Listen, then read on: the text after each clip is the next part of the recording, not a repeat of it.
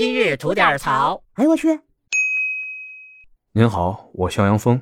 今天要说的是特斯拉又出事儿了。地点呢是发生在浙江省台州市。据当地警情通报所述，十一月二十八日十五时四十六分许，徐某军驾驶小型汽车途经路桥区路桥大道与南宫大道路口时，追尾碰撞正在等候红灯的一辆小型汽车，又与另一辆小型汽车发生碰撞。造成三辆汽车受损严重，两人死亡，一人受伤。目前伤员正在医院救治。肇事司机徐某军已被公安机关控制，事故正在进一步调查处理中。而最先把这件事情发到网上呢，是两个人的微信对话被截图发到了网上。对话的其中一人呢，是这起事故的现场目击者。以下是目击者微信的原文：路桥大道特斯拉失控撞三辆，老子在等红灯。唰就从我旁边过去了，吓了我一跳。等我开过去，就看到在下一个红绿灯路口撞了。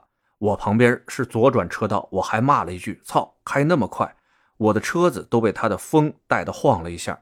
转过来一想，直行不是红灯吗？明显是失控了。从我旁边过去的时候，应该有一百多的车速，想想都后怕。还好没撞到我。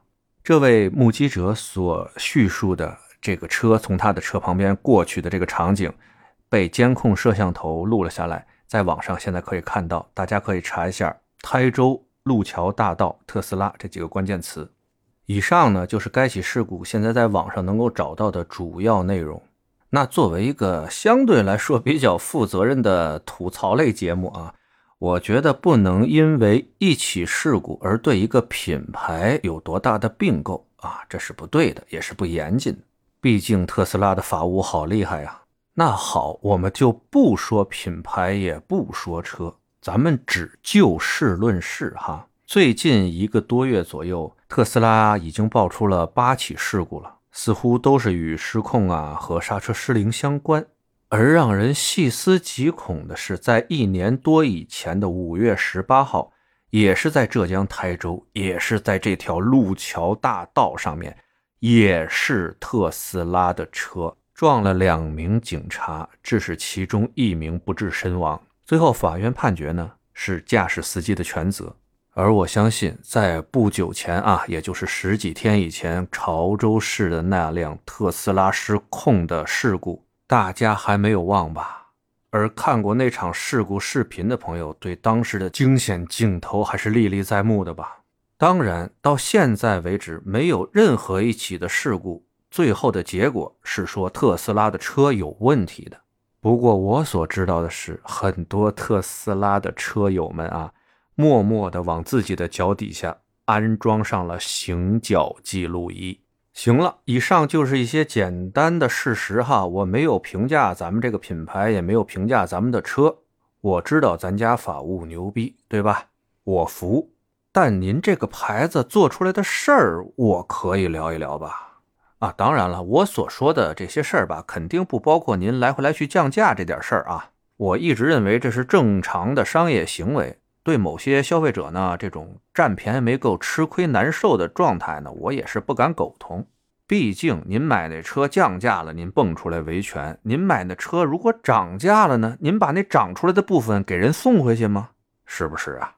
那么我要说的是啊，二一年九月，您这牌子卖事故车，然后被法院判了退一赔三，这事儿可是有吧？判完了以后，您倒是认罚，给完了赔偿，您转头就把原告给告了，告诉人家什么侵犯您的名誉权，要求人家赔偿五百零五万，这事儿是特斯拉干的吧？